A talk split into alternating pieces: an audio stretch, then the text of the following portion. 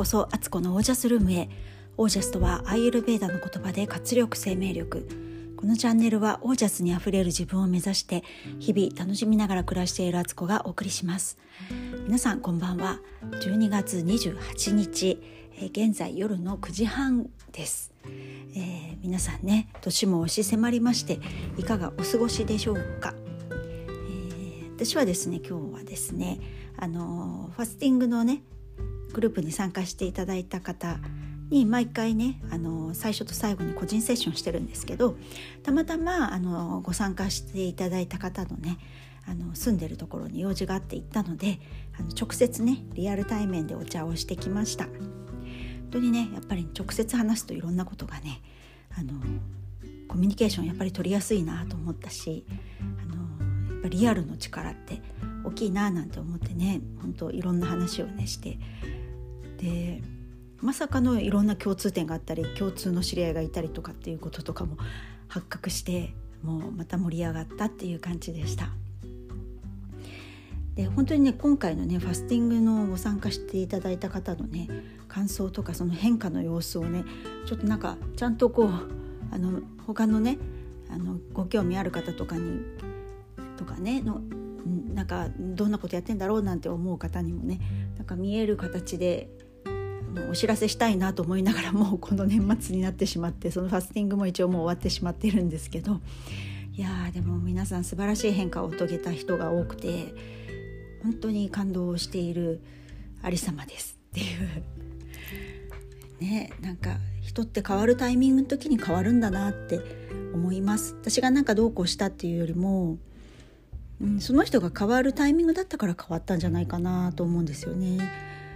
で今日ねあのその方が言ってたんですけどこう私がいて生徒さんがいるみたいな関係縦の関係じゃなくって今回の関係って結構みんなが横になっててこう丸くなってねお互いこう打ち合う壁打ちをし合うみたいななんかこう横の関係がすごく良かったって言ってもらえてあすごいそれは私がこう思っていた関係性こうしたいなと思っていたものなので私も自分がねすごいと全然思ってないし私が全部知ってるわけでもなくてたまたま私がやった部分のこういうことはこうだったよってこととかは伝えられるけどなんかこう全てをね私が持ってるわけじゃないっていうのはね本当に自分自身でそう思ってるから。だからそれで皆さんの方が優れてることとか得意なこととかがあるわけでなんかそれをそれぞれが持ってるからこうみんなが出し合ったらこうめちゃくちゃ相乗効果ですごいことになるよねって思っているのでなんかそういう言葉を聞けてねあのめちゃくちゃ嬉しかったなと思います。N さん本当ありがとうございました。また会いましょう。えっ、とはい今日はですねああとねそのねあのお年玉をね準備しなきゃって診察に変えなくちゃっていうので今日ねその行った町で銀行にねあの N さんも「ここにこのあのみずほ銀行どこ?」って聞いたら「ここにあるよ」って教えてくれてね案内してくれたのに行ってみたらなんかね60分待ちとかなってたんですよ。ですごい列長くてこなんかそれはね多分あの両替の列ではなくていろんな手続きしたい人がこう並んでいてそこはね両替機がなく多分両替の人も並ばなきゃいけなかったんですよ。あだからちょっとここはね今日はちょっと無理だと思ってあの自分のね住んでる駅に帰ってきて家のそばの銀行に行ったらなんかそれでもね30分待ちですなんて言われたんですけどそこはちゃんとなんか座って待ってたからあの座ってねあの明日明後日か明後日行く箱根のねなんかどこ行こうとかお店調べたりとかするのに ちょうどいい時間と思ってやってたんですけどで無事ねあの千円札にねいっぱい交換してきたっていう感じです。で、えっと、今日お話ししたいのはですね自分の自分で気づいて自分の思い違い思い込みを正せるのは自分だけだっていう話をしたいと思います今日朝ですね起きてちょっとぼーっとしてたんですよね30分ぐらいその時に急にこの間ねあの高手遥さんのセッションを受けた時に私の今世の課題の一つとしてあの劣等感とか罪悪感をね脱ぎ捨てるっていうことがあったんですよ。でああそうかってまあ確かにねあの普通に劣等感とか罪悪感はあるなと思っていたんですけどなんかね自分でもねそんなことをね深く考えようなんてその時は思ってなかったんですけど勝手にこう話が展開していったんですよ頭の中で。でねあ私はどこでどう劣等感とか罪悪感持ってたのかなと思ったりしたら子供を産んでからとかもねなんか私は子供を保育園に入れてたのでとにかく雇われてもそうだしあのフリーランスでもだけどちゃんと働かなきゃいけないみたいなね。働いてるお母さんが預けるところが保育園っていう感覚が特に15年ぐらい前とかって本当そういう状態だったんで今はねだいぶいろいろ変わってきたと思うんですけどだからねこう会社勤めしてる時は別に良かったんですけど第2子育休を取ってから退社したのでそれ以降は自分でやっていてだからこう日中暇そうにしててはいけないっていうのすごい思ってたなと思ったんですよ。会社勤めだと分かりやすくね子供預けたらそのまま会社に行くからなんか自由にしてる時間って基本的にはないっていうかこうやっぱりこう管理された中にねいるっていう会社に行くとか机の前に座ってるとかねあるけどフリーランスってなんかどこから仕事でどこから仕事じゃないかって結構見えにくくてあの子供預けている時だけにしか仕事してないわけじゃなくて夜とか子供が寝た後であのパソコン仕事をしていたりね事務処理をしていたりとかなんか料理を作りながらもああの仕事超えてやろうとかってこうね思いを巡らせたりとかそういうことも全部含めて仕事になってるので多分全然働き方は違うんだけど多分雇われる働き方のモードから抜けられなくて私はなんかいつも自分がね怠けてるんじゃないかってで他の人から見た時にあの人怠けてるって思われては決していけないみたいなすごい思ってたなってことを、まあ、まずねあのそう思って思い返したんですよ。で今はねもうそういう思いはねもう脱却してるし子供も別にね私が働いてなきゃいけない働いていないと学校行けないとかそういうことじゃないので何かそういうね書類を出さなきゃとかそういうことでもないからいいんですけどすごくね強く思っていました。周りはほとんどあの会社員の人が多かったから私みたいな働き方してる人っていなかったんですよね。まあ、私はそのドゥーラみたいな形でねあの個人事業主でやってたんですけどあんまりいなくてだからそうやって共通で話せる人もいなかったっていうことも余計自分をねこうこうしなくてはいけないみんなに合わせなくちゃいけないって思ってたなと思います。であと これね あのうちの夫ってあの男の3兄弟なんですよ。で夫は次男なんですけどということで必然的に嫁が3人いるんですね。だからこう、まあ、今年とかね帰省してないですけど帰省シーズンになると、嫁が3人集まるイコール嫁ってこう一般的なイメージでいい嫁ってこうみんなが集まってる時にね海外宿働いてあのご飯準備したりとかなんか自分のことは後回しでみんなのためにこうね誰よりも早く起きてなんかご飯の準備するとかね。なんかねすごくねそういうこともねプレッシャーに感じてたなって思うんですよね。なんかね難しいですよね。そういうのもね。だからいい嫁にならなくてはって思ってたなって。誰もそんなのね求めてないのになんか私の中でのいい人いい嫁っていうのをね演じようとしてたなっていうのもね今ちょうどねここ2年ぐらい帰省してないから余計そっから離れてね分かるんですけど毎年ね本当に年末年始とお盆の時には行く前にちょっとねこうすごくねプレッシャーを感じてドキドキするというかねちゃんとできるんだろうかとか怠け者と思われないだろうかとかね。だけどねあのやっぱ慣れてないキッチンだし主導権あるのはねあのお兄さんのお嫁さんだしだからできるわけがないのに生近ねこう料理を仕事にしてるようなことをやってたりとか人に教えることをやってるからなんかそこでもねその自分の実力を発揮しようなんてね、あのおこがましく思ってたわけですよ。だけど全然そういうことを求められてないというか考え方とかもやっぱり違うし違うんですよね私がいいと思ってることが万人に受けるわけもなくだからねすごく自分で自分をねなんか追い詰めてたなってそこでも思ったんですよ。まだまだありますよ 大学時代あの私留学を高校の留学をしたので、えっと、現役生と比べるとね年齢が違ったんですよだからあの18とかね20歳とかの頃って1歳差2歳差って結構大きい問題に見えるじゃないですか。今から思うとね本当にそんなのってね本当関係ないよって思うんですけどなんかそれまでみんな横並びで一斉のせって言って7歳になったら小学校1年生になってとか13歳で中1ですみたいにそれで生きてきたもんだからその感覚でいるとみんなと私は違うんだってすごいマイノリティの気持ちだったんですよ。で周りからもねなんかあのあつあつこはねなんか長老だとかねおばさんとか言われたりする時もあって でなんか生地か年上だからみんなよりなんかできなきゃいけないような気持ちでもいたっていうねそこでもですよ。でなんかその辺まで思い返した時にねなんか私ってすごくいつもこう頑張らなきゃいけないような状況に意外といて、まあ、それをねあの自分でそういうふうに受け取るか受け取らないかの違いだけどすごい思いっきりそれ素直に受け取ってるっていう感じであなんか状況的には本当マイナーマイナーなとこに私はいたんだなっていうのを認識したんですよ。その好むと好まざるにかかわらずマイナーな部分に実は自分はね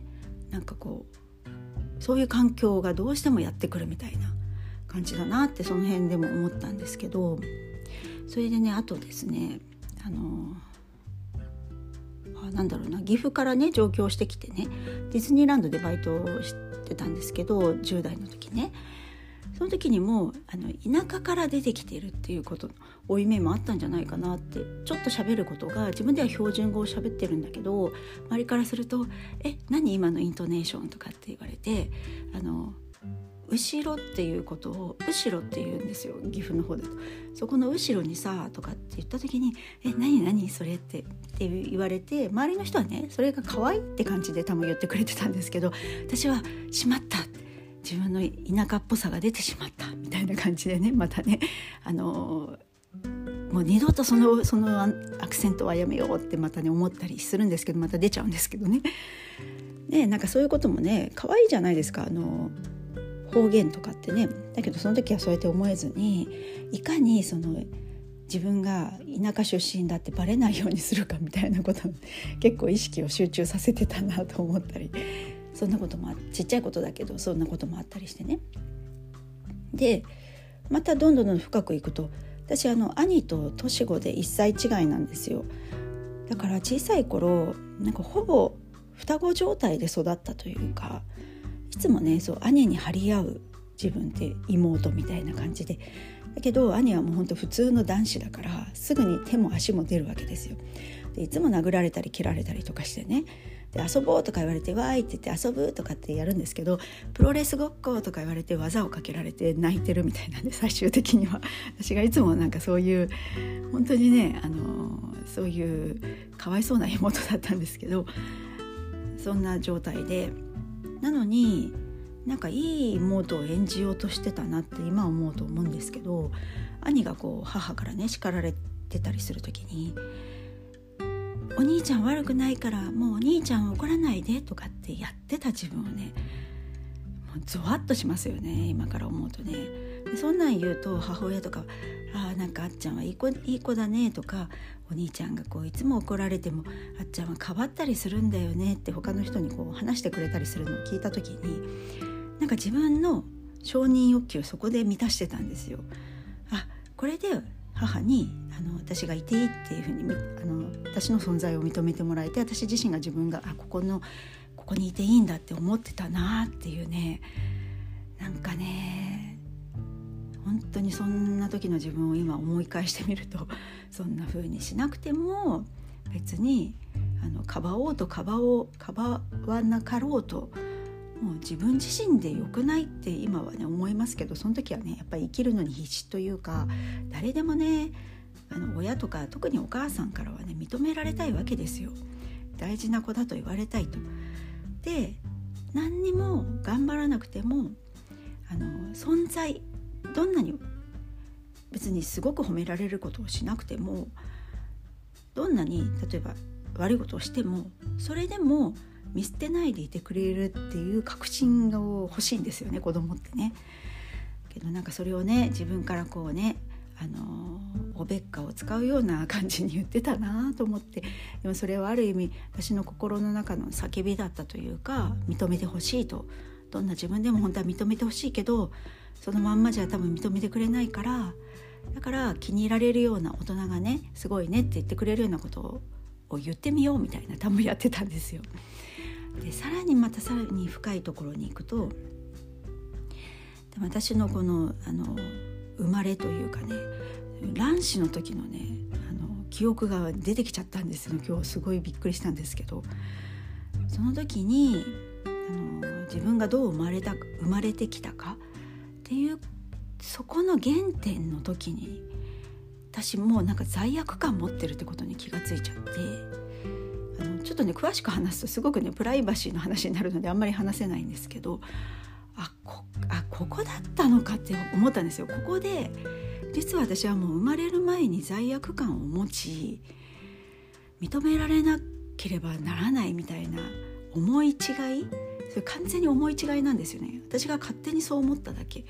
でもそれは今世で私が克服しなければいけない課題だからその時にそういう状況で、えー、そう自分が思うであろうっていう状況を実はこれもねブループリント自分のあのシナリオを自分で実はこう書いたんじゃないかなって。そんな最初からねあのそそこに気づけるわけなく思った通りのシナリオに生きてきて自分でやっぱりどこか罪悪感とか劣等感を感じてる疎外感みたいなねものを感じてるからそういう状況に状況がまあ来た来るっていうもうそういうシナリオがあったかもしれないしね。その田舎出身だとかあとあの学年が違うとかなんか、周りと違うことをいつもなんかなぜかしてしまってるみたいなことになってるんだろうけどでもそれって自分のがどう見てるかで全然変わるんですよ。別に田舎出身だろうとそこをね何にもあの臆せずにいたら周りもね本当にそれこそ今思うと絶対みんな可愛いと思って可愛がってくれてたんですよ私のちょっとした方言とか。あのよくね関西人の人とかね関西弁東京に来てもずっと通してる人いますけどあのある意味素敵だなって本当に思うんですよ。関西弁まあかっこいいしね普通に聞いてねなんか面白いしね。っていうのもあるけどなんかそういうね自分がそのことに対して何の躊躇もなければそこで全く罪悪感も劣等感も持つわけがないんだけど私は自分でなんかあえて持ってたなっていうのをそういう眼鏡で見るからそういうふうな同じ状況でもそういう状況にその事実を受け取り方でもっと深く自分が傷つく受け取り方をしてしまうっていうねことに今朝気づいたんですよね。なんでこのタイミングだったんだろうとも思うんですけどまたこれも何か理由があるんでしょうけどなんかぼーっとしてたらね多分潜在意識の方に入ったんでしょうねその時のその潜在意識の状態で急にそんなことを思い出してね深く深く探ってったら自分の卵子の時代を思い出しちゃったみたいな面白いですねすごくねあのそれは癒しだったんですよ結局私にとっては。あ今までなんかね失敗したとかもう本当にダメだな自分とかって思ってたことがいやそれって見方によってはそう見えたかもしれないけど全然そうじゃないじゃんっていうふうに言える自分もいてでその原因原因というかね原因でもないんですけどね一番まあ深い記憶のとこまでタッチしてこれたっていうことですごいねこう癒しが始まりましたっていう感じで小さかった頃のね例えば兄にいじめられてで母に気に入られるようなことを言おうとしてた自分みたいなそんなけなげな自分ですよねなんかそんなことしなくてもいいんだけどそんな自分をね抱きしめれるのは自分なんですよ。で今の自分だったら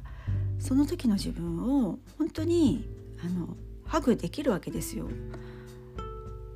そんな風に思わなくてもいいんだよってでもそう思っちゃったんだね辛かったねってただたただただ自分でいたいのにそれそのままだと受け入れられないと思ってそんな風に言っちゃったねとかってだけどあなたは本当に本当にそのまんまで何にも飾ることなくいていいよってことを自分に言えるわけですよ私。今の大人の自分が小さかった時の自分にそういう声をかけられるしその時の自分のそばに行って抱きしめることができるなってすごい思ったんですよね。だからそれそれも今の私がいろんな経験を通して大人になってこういう考え方ができてっていう自分がいるからそれができるんですよね。いろんな傷ついた経験とか悲しかった経験とかその中に喜びもあるし楽しい思い出もあるけどそういうことをしてきたこの48年間の積み重ねがあるからそういうことが言えるっていうことに気がついていやー本当に人生って深いわと思って思いました。そんな朝でしたね。なんか突然やってきますねこういうことね。でも本当に本当になんかこう生きる意味が分かってきたというか楽しいなって思いますしそういうことも含めてねそれもドラマ見てるみたいなもんじゃないですか。いやいろんな伏線があってここで回収されたんだみたいななんかねあの気持ちよさもありますよねある意味ね爽快感みたいなねそんな感じです。ね、皆さんそんなこと感じたことはあるでしょうかね？どうでしょう？なんか私は寝不足で最近ね もう本当に敵もうもう寝ようと思うんですけど寝不足でちょっとあと食べることもねなんかねクリスマスケーキあたりからおかしくなってきててよくいろんなもの食べてるしちょっとねでもそれが悪いわけではないっていうことも思うんですよね。前だったらそういう自分をねまた罰してるわけですよ。ダメじゃないかみたいな。そうじゃなくて今食べたいんだよねってことを認める自分みたいな気持ちもありつつまあちょっと年末年始ねあのいろいろもうちょっとリセットしようかなっていう気持ちもあったりします。なので何をいつ食べたっていう記録をねまたインスタに出すかあの Facebook のファスティングのグループのまだ残ってるからそこにね投稿してみんなに見てもらおうかななんてちょっとやっぱね人から見てもらう目線ってすごくありがたいのでそれをやろうかななんてちょっと思っている年末です。はい明日いろいろねあの年末の食材を買い出しに行くっていう、ね、ままだ買い物あの食材買うんかいって感じですけど、まあ、家族がねいろいろ食べたりするので本当に食べるのをねあっという間に物なくなるんですよ5人家族は。だからちょっとね買い出しに行ったりして